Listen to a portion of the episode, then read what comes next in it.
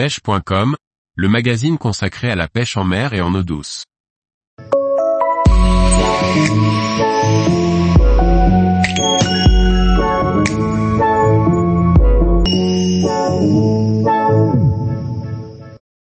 Trois types de spots pour la pêche du cendre en linéaire du bord.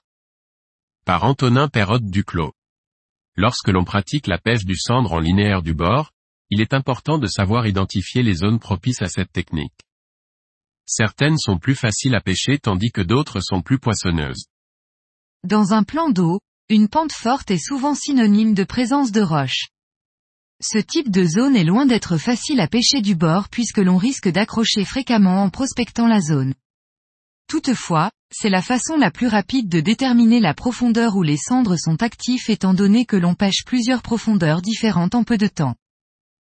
Je vous recommande fortement de ne pas vous attarder sur ce genre de zone si vous ne souhaitez pas perdre la moitié de votre boîte de leurre en quelques heures. Il est tout de même important d'essayer ce type de spot si vous n'avez eu aucun résultat ailleurs ou que vous essayez de déterminer une profondeur de pêche à cibler pour la suite de votre session. Généralement bien plus simple à aborder, les pentes douces sont de bonnes zones pour pratiquer plus sereinement sans avoir peur de perdre vos leurres. Ce type de zone est particulièrement propice à la présence de cendres lorsque le fond est composé de petites pierres et de gravier. En plan d'eau, les pentes douces sont faciles à trouver et permettent d'obtenir régulièrement des touches. Il sera ensuite de notre ressort de déterminer quel poids et type de leurre utiliser pour capturer le plus de poissons possible. Au lever et au coucher du soleil, les pentes douces ne doivent surtout pas être négligées puisque les cendres viendront s'y poster pour chasser tout au long de la nuit.